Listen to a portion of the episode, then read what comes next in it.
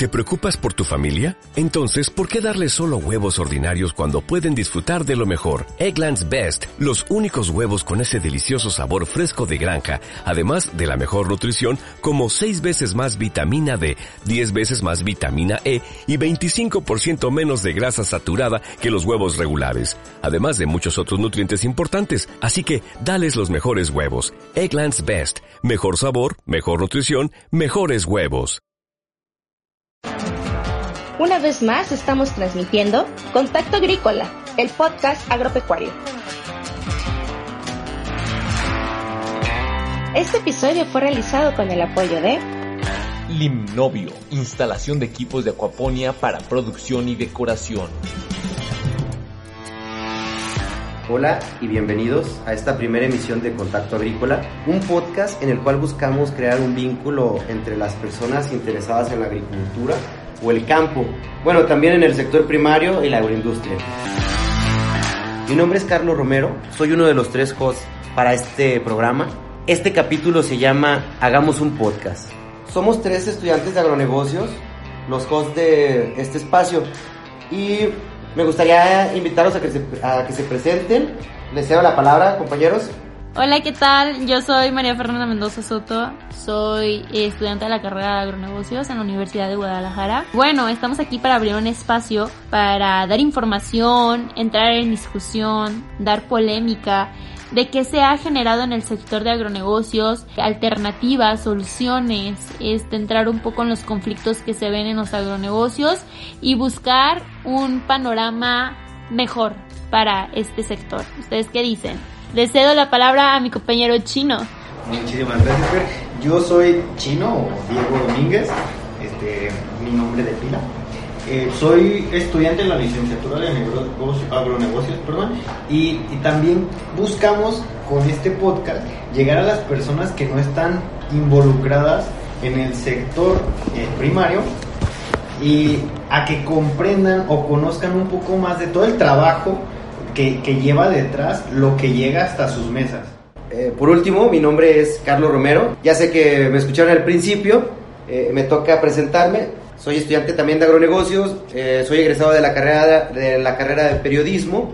Actualmente trabajo para una empresa transnacional en el área de marketing y promoción. Y pues vivo muy cercano al campo. Todos los días voy a visitar productores, eh, visito comercializadores, en ocasiones me toca estar en reuniones con, con, fabricantes, nosotros somos fabricantes.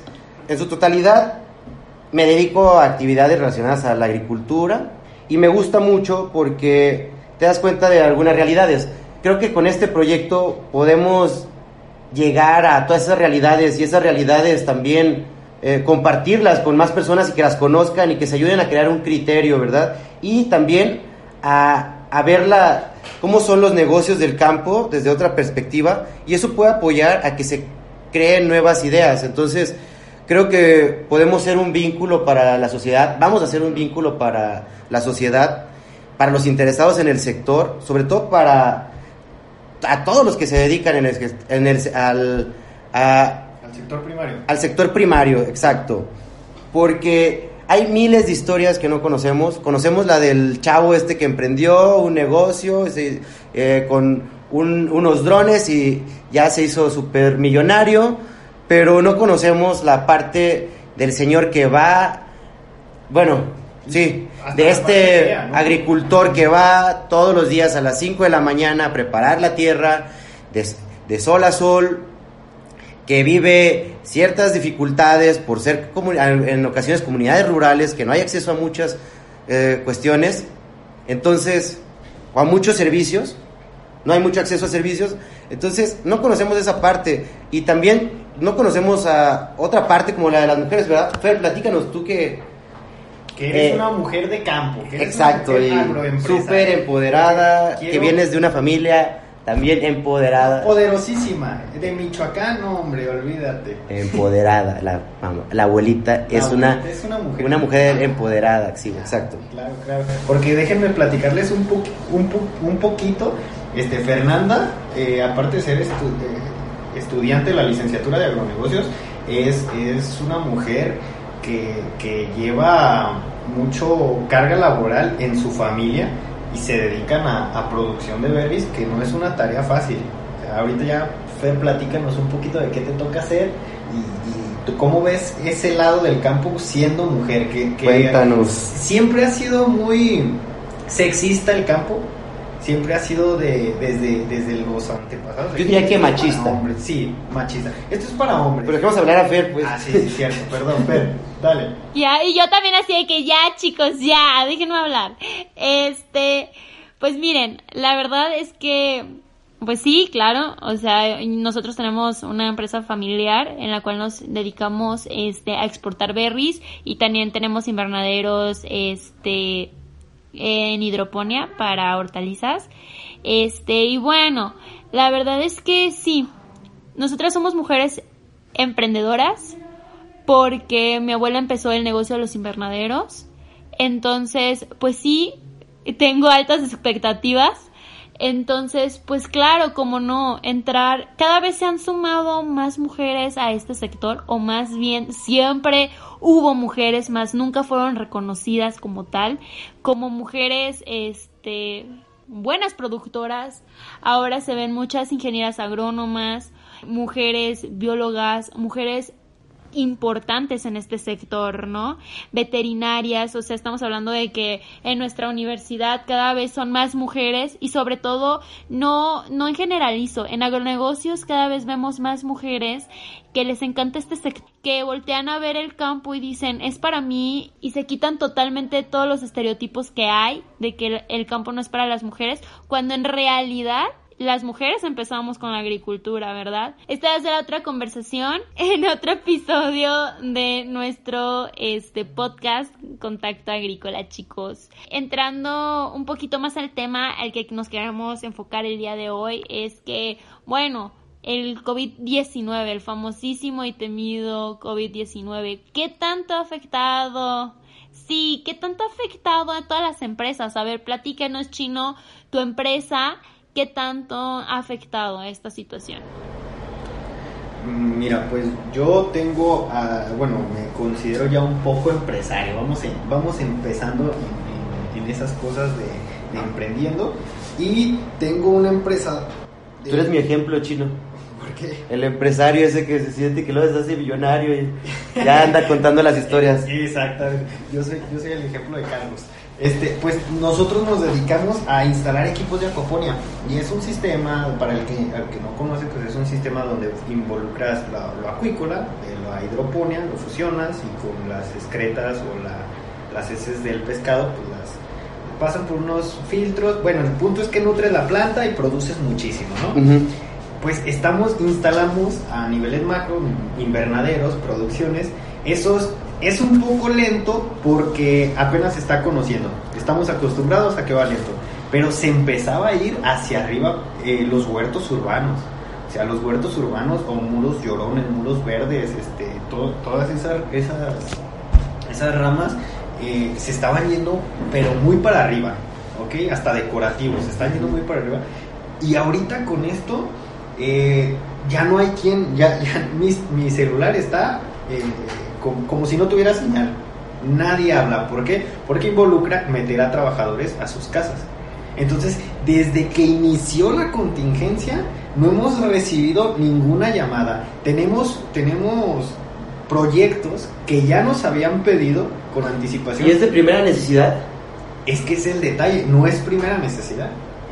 No es, ¿Por qué? Pues porque es, un, es, es, de las personas que quieren hacer, pues no sé, producir un, un, algunos de sus vegetales o les, tienen un poquito de tiempo libre y, y, lo quieren implementar en algo recreativo.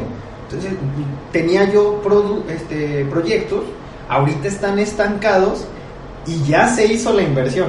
O sea, yo necesité hacer una inversión para comprar los materiales, para, para pagar los sueldos uh -huh. y ahorita están parados. Los, los, los, sistemas están ahí guardados en la bodega. Obviamente los acabamos, en cuanto se acabe la, la, la crisis esta, vamos e instalamos.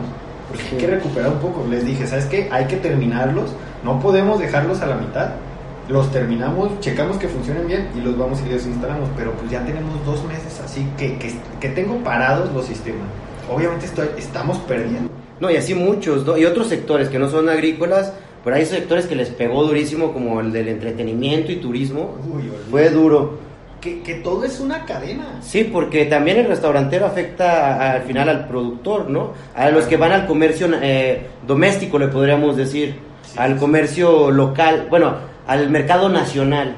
Ahí es donde afecta, porque algo, voy a poner un ejemplo, en Cancún, eh, algunos este, hoteles, pues bueno, la mayoría, todos los hoteles están cerrados y, o la mayoría, quiero pensar, no sé, me comentó un, un compañero, un amigo mío, que vive allá, que están cerrados y están regresando al mercado de abastos de allá de, de Cancún, toneladas de, de comida, porque no se está vendiendo a toda la industria hotelera. Entonces, pues sí, al final del día sí pega y va a pegar duro. Y luego sabemos que en situaciones de inestabilidad económica, los gobiernos toman medidas. Oye, Ajá.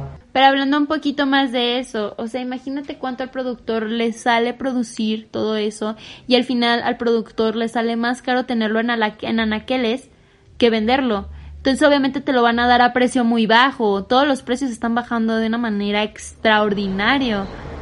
Es que se está malbaratando todo. Se está, yo hace, hace unos, unas semanas me tocó ver ya que había muchos, o sea, siempre se vende, por ejemplo, el jitomate en semáforos, hay camionetas con arpillas de, jitomate, o bueno, de tomate, como se conoce en todo México, más aquí en Jalisco le decimos jitomate, este, muy barato, pero era de, no sé, de, no de calidad de exportación, no de la primera calidad. Ahorita es jitomate de exportación y que lo tienen malbaratándose. ¿Por qué? Pues, pues porque todo el sector de, de- desde restauranteros, hoteleros, como dices tú, Carlos, pues no los están comprando. Sí. No los están comprando. Ahora te hablo un poquito más de, de, de mi experiencia. Este, bueno, como les había comentado, pues yo tengo una, bueno, no yo, mi familia tiene una, ex- una empresa que se dedica a exportar berries. La verdad, gracias a Dios a nosotros no nos ha afectado tanto porque vamos terminando temporada. Pero en realidad, o sea, te habla que, que las berries no son una, un- una fruta que tú comes a primera instancia, que sea de canasta básica. Eso más bien se le llega a veces a pensar que es gourmet. Entonces, cuando tú hablas de este, de cómo nos ha ido, pues está, está cañón, ¿no? No nos han cerrado, pero porque es este, ¿cómo se les dice? Producción primaria. Entonces esto, gracias a Dios, no nos han cerrado, pero sí ha aumentado nuestros gastos. O sea, se nos elevaron cañones porque si nosotros exportábamos a Estados Unidos, o sea, para, para que tú sepas cómo está México, tienes que ver el mundo gracias a la, globalización, ¿no? Entonces, si Estados Unidos está en una crisis tan cañona, eh, que es al primer país que les exportamos berries, pues estamos hablando de que pues nos van a pedir muchísima más inocuidad, eh, que tu personal esté súper capacitado, que sepa, este, que tenga cubrebocas, que tenga guantes, que tenga cofia, que tenga esto. Entonces, eso ha incrementado nuestros gastos, ha incrementado el hecho de que tengamos una mayor, mm, este, seguridad, de que los trabajadores entiendan. Y ha sido un conflicto porque quien está en campo sabe que la gente es necia y sabe que la gente es difícil. Es difícil trabajar con mucha gente en campo porque no siguen las medidas que tienen que seguir a pesar de que hace poco me tocaba platicar con una persona y me decía, oye, sí, existe esta enfermedad, sí en realidad sí hay coronavirus o es una estrategia del gobierno. Yo decía, no, o sea, ¿cómo es posible que me preguntes esto, no? Entonces, pues sí, ha sido Ay, quiero quiero agregar que soy de Michoacán y digo mucho pues entonces acostúmbrense un poco pero bueno Sí, está bien. Sí, so- Sí, pues es un panorama un poco alentador, ¿verdad? Pero bueno, yo les quiero dar una buena noticia. Y es que pues el campo de México puede ser energético. Según la Organización de las Naciones Unidas para la Agricultura y la Alimentación, FAO por sus siglas en inglés, México está considerado dentro de los 10 países con mayor biodiversidad en el mundo. Asimismo, se coloca en noveno lugar al respecto de producción, en producción, y 8 en exportaciones de alimentos. O sea, estamos en el número 8.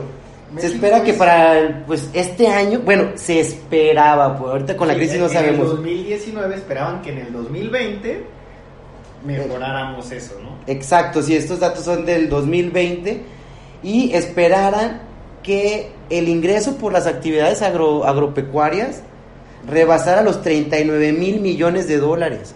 Imagínate. Bueno, es una buena noticia porque tenemos el power. Sí, claro, claro. Sin embargo, ahora pues tenemos una situación adversa, pero que podemos salir adelante, ¿no? Yo, yo confío, discúlpame, pero creo, confío que la tecnología puede apoyarnos, las buenas prácticas, la capacitación, eh, La paciencia. la paciencia, sí, sobre todo, o resiliencia, yo, yo diría resiliencia, porque son momentos de resiliencia. Pero pues vamos a salir adelante. Ah, en este programa pues es lo que queremos, ¿no? Dar nuestro punto de vista, qué pensamos, nuestras experiencias. Pero también pues como lo habíamos, como pues, ya lo tenemos visto en los siguientes capítulos, no en el siguiente, pero sí en posteriores vamos a tener invitados expertos en algunas materias, ex- eh, expertos en su campo y que nos pueden apoyar, ¿no? A lo mejor vas a tener un tip ahí que tan sencillo, un detalle que te va a cambiar toda tu forma de producir y que te va a ayudar a, a tener mejores ingresos o a lo mejor a cómo algún este tip también para cómo lle- eh, llevar a tu personal, ¿no? A que dé mejores resultados, a motivarlo, porque creo que ahora es tiempo de que hagamos cosas diferentes. Sí, es que Es un tiempo de hacer cosas diferentes. hay que moverse. En todos los negocios, en todos los eh, negocios, este, eh, bueno, yo pienso en lo personal, nos tenemos que ir moviendo conforme a las, hasta las modas. ¿Qué está de moda ahorita? Pues los domicilios, todos se ponen a Sí. repartir el domicilio. Sí, claro, pero no es como ya está la moda, porque también eso puede, puedes caer en, un- en una trampa, ¿no? De- del pensamiento. Te voy a platicar un poco. Creo que mucho de hacer eso, de, de seguir modas, nos ha llevado a, a estancarnos y a deteriorar también hasta el mismo ecosistema, los mismos suelos. Te lo puedo poner como un ejemplo, el, el monocultivo o, o el cambio de uso de suelo. ¿Qué pasa? Tú cambias de uso de suelo y, y practicas monocultivo durante años, a- a- además de que te chingas el suelo, estás haciendo lo mismo que el de enfrente, ¿no? Ya porque viste que él puso berries, tú también vas a poner berries. O ya, ya porque viste que el otro cuate puso aguacates, yo también voy a poner aguacates. Agave, en esta zona Agave. les pasó a muchísimas personas. Creo que, creo que, y bueno, y también por ahí se puede hacer- puede haber problemas de exceso de demanda. Ahora con esta situación creo que eh, debemos ser muy pertinentes en ese tipo de acciones porque podemos cometer hasta un error, ¿no? Y que nos salga carísimo, ¿no? En toda nuestra operación o en el negocio o en la producción. Creo que ento- entonces ser, ser prudentes, estar bien informados, saber qué, qué rollo y ser prudentes y también pensar y pensar creativamente. Creo que desarrollar la creatividad para hacer negocios en esta crisis va a ser parte fundamental, apoyado de algunas tecnologías y, y algunas otras herramientas, ¿verdad? Porque imagínense, vamos a poner un ejemplo, el que vendía papas ahora vende cubrebocas. Oye, Pero por ejemplo, en esa parte hay, donde hay un desarrollo muchísimo para esto. que el ¿Qué pasó con cubrebocas se mejore. ¿Qué pasó con Corona? ¿No? Sí, ¿Qué salir- pasó con todas de- estas? Ujú. Entonces, es un ejemplo. O sea, cambiaron totalmente su, su producción por cambiar la gel antibacterial, por cambiarla, no sé, hacer agua, eh, cosas. Entonces estamos, entonces estamos hablando que cambiaron totalmente su producción. Pero esperen, ¿ahí qué pasó con todos los productores? ¿Qué pasó con todo lo que venden? ¿Cómo? ¿Qué, ¿Ahí qué pasa? Contacto Agrícola, el podcast de historias agropecuarias para todos. Sí, sí, sí, pues, es, es la crisis, ¿no? Y bueno, eso es la crisis que, que se está viviendo, que empieza a pegar. Ahí sí fue, pues, una buena estrategia que hizo Corona, sobre todo creo que de marketing, porque de modelo de negocio no, la verdad que no creo que estén vendiendo esos artículos, Que estén ganándole. pero a lo mejor sí es- Ah, es que, es que están Que ganando yo, yo como empresa eh, pongo siempre ejemplo Corona y, es una mención no pagada, quiero aclarar, pero Corona, mi respeto. ¿No, ¿No supiste lo que pasó hace tiempo con el equipo femenil de Monterrey? Bueno, espérate. Güey, es que es una buena historia, es una buena historia. A Es ver. mercadotecnia, carnal. A ver. Ahí te va. Pues resulta, este, las, las, las mujeres, el equipo femenil de Monterrey gana, están siendo patrocinadas por Tecate o Grupo Moctezuma, entonces les regalan por su sueldo, por ser las campeonas a nivel nacional, les dan un iPad. Entonces, Grupo Modelo o, o la cervecería Corona dicen, ¿sabes qué? Las campeonas merecen su corona y se les va a dar su sueldo de un año eh, como premio, gratis completamente. O sea, pero no, hombre, Corona, mis respetos, pero sí es cierto lo que dice Fer. Sí, güey. Ahí, ahí se afecta a- al productor. porque Los que sembraban cebada y se la, se, se la vendían a- al grupo Corona, pues ¿qué están haciendo con su cebada? Aparte de dársela al ganado. Sí, claro, y yo lo que voy con este comentario que, que estaba haciendo es que dentro de la misma cadena de suministro, mes- mi- eh, dentro de, de la operación, de la producción, debe haber eslabones, o podemos encontrar eslabones, de, un, ne- de negocios diferentes y me refiero diferentes a que no sea un mismo modelo de negocio, un mismo producto, un mismo servicio. Hay que innovar. Eso lo que hacemos es crear océanos rojos donde todos nos vamos a pelear por los precios. Hay que, sí, hay que innovar, hay que crear, hay que tener ideas. Dices, A lo mejor, azules. sí, océanos azules. Y pues sí, creo que pensar creativamente. Hay un cuate que se llama Eduardo de Bono. Dicen que es como un gurú de la mercadotecnia y escribió un libro en, los noventas que se llama, la estra- eh, perdón, no, que se llama el pensamiento lateral y la teoría del pensamiento lateral. Este, este cuate habla sobre que nosotros estamos eh, acostumbrados pues, a siempre estar encasillados, a sí, no, verdadero, falso, cierto, eh, sí, falso, eh, ¿qué más? Negro, a blanco. Y pocas veces nos salimos de esas casillas. Entonces, por eso, cuando vas a poner un negocio, pues lo primero es en ese, estar dentro de esas mismas casillas, ¿no? ¿Por qué no pensamos Algo nuevo. qué hay a un lado de esas casillas, ¿no? Y por ahí podemos encontrar cosas nuevas. Les voy a poner un ejemplo. Ten- eh, el análisis de la miel de abeja. En, escucho a muchas personas que quieren ser productores de abeja, que quieren producir su, pro- su propia miel, que quieren eh, hacer derivados de la miel de abeja. Pero creo que es como un negocio pues muy tradicional. Creo que Y ya, ya Y- muy trillado, llegó a ser muy trillado. y muy noble también, muy, un negocio muy noble.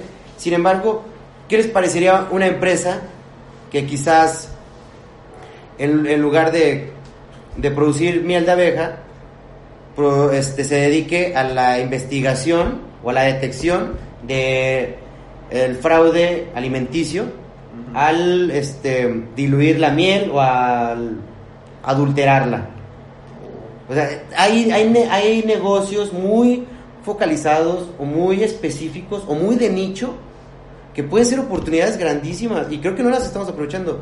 Pero bueno, también puede haber un capítulo más adelante donde platiquemos sobre todas esas herramientas que nos pueden ayudar, ¿no? A pensar y a crear, a, a tener ideas de, de negocios que puedan Sí, sí, sí, sí, sí. se- ser de beneficio para la sociedad, ¿no? Mire, fíjate, yo ahorita que dices de, de eso, de, nuevas ideas de negocio, quiero compartirles de uno de nuestros mejor, ma- casos de éxito. ¿no? Sí. Un, un cliente nos pide un sistema de, de acuaponia en su casa, pequeño. El chavo empieza a producir, ve que producía más de lo que él consumía y pone una pequeña verdurería, así pequeñita. Entonces empezó a, a venderle a sus vecinos. Pues es un producto eh, orgánico y luego como lo sacas con todo y la raíz, el- la planta sigue viva y, y en- y puede durar eh, vivo 22 días aproximadamente en, en una casa que sea fresca, o sea, en el comedor, no necesariamente en el refri, entonces en el comedor. Es- pues lo vende con esa publicidad de que es vivo. Nadie en su zona estaba haciéndolo así, nadie lo había hecho Entonces, ¿sabes qué? Estoy vendiendo producto orgánico, pero no solo eso, te estoy vendiendo algo vivo. Y no El valor, solo ¿verdad? eso, y no solo eso, si quieres, pasa y ve cómo lo produzco para que veas de que, que ahorita en la mañana lo acabo de sacar. Toda la experiencia y toda la Claro, experiencia tú completa. vende- vendes no solamente el producto, sino la experiencia, la Sí. sensación y la seguridad de que tu producto eh, está 100% fresco. Y también después con el pescado. O sea, con el pescado hizo lo mismo. Al principio él comentaba, le, le dimos la asesoría de cómo matarlo, cómo sacarle las vísceras, bueno, desviscerarlo, quitarle la escama y todo. Él decía que él no quería hacerlo, él no tenía el corazón para hacerlo.